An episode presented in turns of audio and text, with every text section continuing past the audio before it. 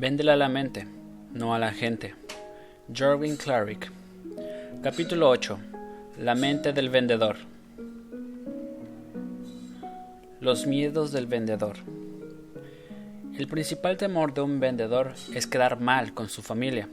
Si le preguntas a alguno, te va a decir que no, no es cumplir sus metas, pero en realidad no es por las metas en sí, sino porque no llegar a la cuota establecida implica no tener el dinero suficiente para mantener a su familia. Si pudiera asegurar ese dinero para su hogar, lo haría, y es por eso que hay tanta gente trabajando por sueldos fijos. Pero otra cosa que nos da mucho miedo es ser el peor vendedor del equipo de ventas. Normalmente, el que termina último de la lista acaba abandonando la empresa y no necesariamente se va porque es malo o porque no necesita el dinero. Prefiere irse y no ganar nada, a quedarse en el grupo y sentirse inferior. Hay muchísimas compañías que tienen el premio al mejor vendedor del mes o del trimestre, y generalmente los tres primeros son siempre los mismos. Yo les recomiendo que no hagan eso, porque el resto de vendedores piensa, ya para qué hago el esfuerzo, si sé que alguno de esos tres va a ganar. Entonces los demás tiran la toalla. Es mucho mejor seguir lo que llamo el principio de Candy Crush. ¿Has jugado alguna vez Candy Crush? Seguro que sí. ¿Sabes por qué fue tan exitoso? Porque ellos descubrieron que cuando te estancas, abandonas el juego para siempre. Entonces, diseñaron un sistema que detecta cuando estás fallando mucho para echarte una mano y ayudarte a pasar de nivel. Según el creador del juego, te van dando más alternativas para que no te estanques y dejes de jugar. Entonces, llevando este principio al equipo de ventas, tú no te puedes permitir que alguien se quede fuera en el proceso. Obviamente, si entiendes que es un tipo que no le pone ganas, flojo o mentiroso, mejor que desaparezca. Pero si es una persona normal y bien intencionada, le debes abrir otras puertas y posibilidades. No puedes sentir que es malo. Y hay jefes de equipos y coaches de ventas dentro de muchas culturas, especialmente la latina, que son terribles, pues tienen un supuesto sistema de motivación que implica gritar a los vendedores que son malos, afirmarles que no sirven para nada, que todos los demás son mejores, bajo la falsa premisa que las personas se van a sentir desafiadas, pero no es cierto. Si ves que uno de tu equipo no puede vender un auto de 150 mil dólares, entonces dale que venda el de 20 mil. Cuando lo haga, que siga con el de 40 mil. Es muy importante ir abriendo posibilidades a los vendedores. Hay personas que empiezan lento al principio, pero luego se van enamorando de las ventas y se vuelven grandes vendedores. Debe ser durísimo para un vendedor dejar las tripas en el negocio, llegar al trimestre y no recibir ni un centavo de bono o comisión. Eso no debe suceder. No importa cuánto le des, aunque sea 10 dólares, pero dale siempre algo. Eso es clave dentro de un proceso de motivación y de incentivos para que no se pare. La autoestima del vendedor. Como te contaba, es muy curioso, pero hay muchos que tienen vergüenza de decir que son vendedores y es una cosa que le pasa a los latinoamericanos, lo que no sucede en otras regiones. Ser vendedor es una profesión súper bien pagada y muy reconocida en países como Estados Unidos, pero en Latinoamérica estamos tratando de evitar siempre reconocerlo, y eso se debe a nuestros complejos educativos y a nuestras tradiciones. Para ser un buen vendedor, de verdad, debes tener la autoestima elevada, porque si no, realmente no duras ni tres meses en esto. Que te tiren la puerta en la cara, que te cuelguen el teléfono y que te manden a la porra varias veces al día es demasiado fregado. La única forma de aguantar esa tortura es creerte Superman, el hombre de acero. Un buen vendedor siempre es terco, como una mula, desde la óptica positiva. Tienes que declarar al universo que esta venta sí la vas a hacer y que la vas a conseguir. Con la mente en neuroventas vas a ser más fácil y con menos desgaste, pero la historia empieza por ti mismo. Repito, tienes que ser un terco, pero inteligente. ¿Has escuchado hablar a David O'Hilby?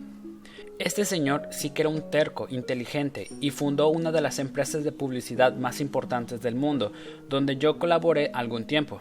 Él ya falleció, pero dejó una gran filosofía que sigue miles de personas. Ogilvy decía, yo aprendí a hacer marketing y publicidad cuando vendía aspiradoras de casa en casa. Cuando me abrían la puerta con una cadena y dejaban un espacio de 4 pulgadas, yo sabía que tenía menos de 10 segundos para decir algo inteligente, de tal manera que me abrían la puerta del todo o me la tiraban en la cara. Así aprendí a vender. Y se volvió uno de los publicistas y, más, y mercadólogos más importantes del mundo. Para ser un buen vendedor no necesariamente tienes que estudiar, debes escuchar y pensar, que además de gratis es maravilloso pero se nos olvida recapacitar y hacer buenas preguntas. Los grandes vendedores se hacen en la calle, ponderando todo el día cómo lograr la venta. Somos gente llenas de ganas, que vamos más allá del dinero. A veces creen que porque nos dedicamos a las ventas somos materialistas y enfermos del dinero, pero no es así.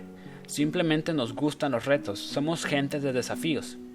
El máximo vendedor cuando está en medio de una transacción, no piensa en la comisión, sino en el éxito que va a lograr cuando este tipo se vuelva su mejor cliente, y esa es su verdadera satisfacción.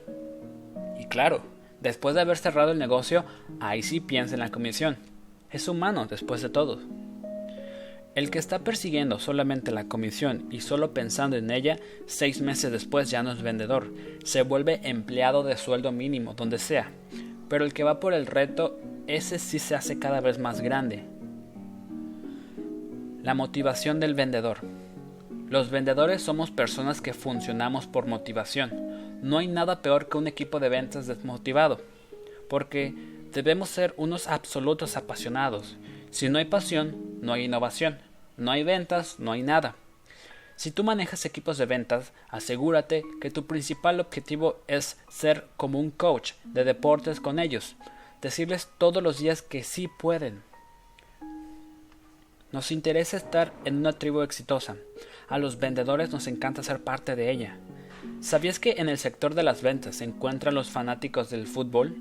Porque somos gente tribal, amiguera, extrovertida y nos apoyamos entre nosotros normalmente. Nos gusta ser altamente reconocidos como buenos, pero no por nuestros compañeros de la empresa. Esas ceremonias del vendedor del año no nos interesan, ni siquiera invitan a nuestras familias o amigos para que nos reconozcan y nos aplaudan. Y finalmente, nos gusta sentirnos necesarios en la empresa, pero el típico gerente general de ventas dice, tú no eres indispensable, o cumples las metas trimestrales o te vas, aquí no te necesitamos. Así acaba de matar ese vendedor. El discurso debería ser, ¿Por qué te necesitamos aquí y no queremos que te vayas? Tienes que vender y cumplir tu meta. No hay nada más indispensable en una empresa que un equipo de ventas. Una compañía puede pasar 10 huelgas y 20 paros sindicales, pero sigue funcionando. Yo quiero ver qué le pasa si todo el equipo de ventas se va. En tres meses acaba todo, pero los empresarios no quieren aceptarlo. Por eso me da pena que los de logística inventarios, finanzas, asesorías jurídicas y a veces hasta recursos humanos son los máximos enemigos de los vendedores. Pocos facilitan su labor. Ser vendedor es estar debajo de la guillotina todo el tiempo. Es durísimo. Es el puesto de máxima rotación en una empresa, siempre. Los mejores vendedores son los que se sienten parte de algo, saben que están ayudando a la gente y al mismo tiempo están ganando dinero. El que trabaja por pasión se siente a gusto vendiendo un carro que le va a cambiar la vida a una persona o un viaje que hará feliz a una persona. Y está más que satisfecho cuando las personas le traen de regalo un llaverito porque fueron las mejores vacaciones de su existencia. Esa es la persona que tiene el éxito asegurado. Hace poco me escribió al Facebook un chico que trabaja en una librería. Él leyó uno de mis libros, le encantó el impacto y ahora cada vez que una persona le pide que recomiende un libro, él muestra, estamos ciegos. Entonces dice que toda la gente regresa, le agradece y le pide otra recomendación. Aunque el jefe lo regaña por ser tan fanático de mi libro, puede darse cuenta que un vendedor que ofrece un producto en el que cree con pasión y soluciona una necesidad puede lograr disparar sus ventas y cumplir sus metas.